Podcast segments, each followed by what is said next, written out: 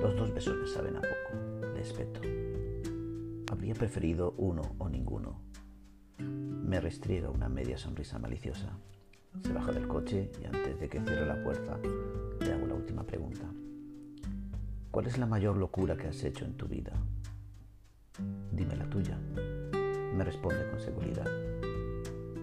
Su torso se asoma por la ventanilla del coche esperando una respuesta. Apago el motor y la miro dispuesto a contarle mi secreto más preciado. La primera vez que me enamoré de verdad tenía 22 años. Aquel curso instalaron provisionalmente a los nuevos alumnos de la flamante Facultad de Periodismo de la Ponti en la planta baja de la Facultad de Teología. Grave error. Juntar en el mismo pasillo a monjas, curas, frailes, seminaristas y periodistas. No podía traer nada bueno. Yo estaba al margen, ya era ex seminarista. La historia parece que le interesa y vuelve a entrar en el coche, se vuelve hacia mí y pasa su brazo izquierdo por detrás de mi hombro. Su mano cálida acaricia mi cuello y nuestras miradas vuelven a cruzarse. Me está provocando. Sigue contando, tus historias me hechizan, dice don Vicente. En ese momento sé que estoy perdido y a punto de caer en sus redes. Si me mantiene la mirada un segundo más, no podré resistir el impulso de agarrarla y estrechar mi boca contra la suya y beber de ella hasta quedarme sin aliento. Se ha debido dar cuenta de mis intenciones. Me suelta y coloca sus manos sobre su regazo como una niña buena, esperando la continuación de mi relato. Rosalía tenía 18 años cuando nuestras vidas se cruzaron por casualidad.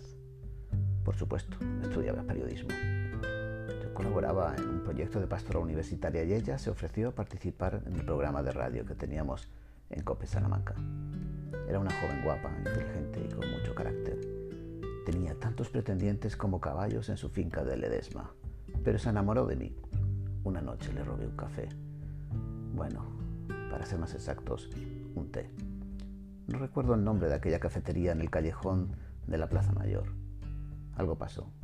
Tampoco recuerdo lo que fue el caso es que cuando la acompañé hasta su casa y cerró la reja, nuestros labios se encontraron entre barrote y barrote y no se despegaron hasta que la voz de su madre por el telefonillo nos interrumpió.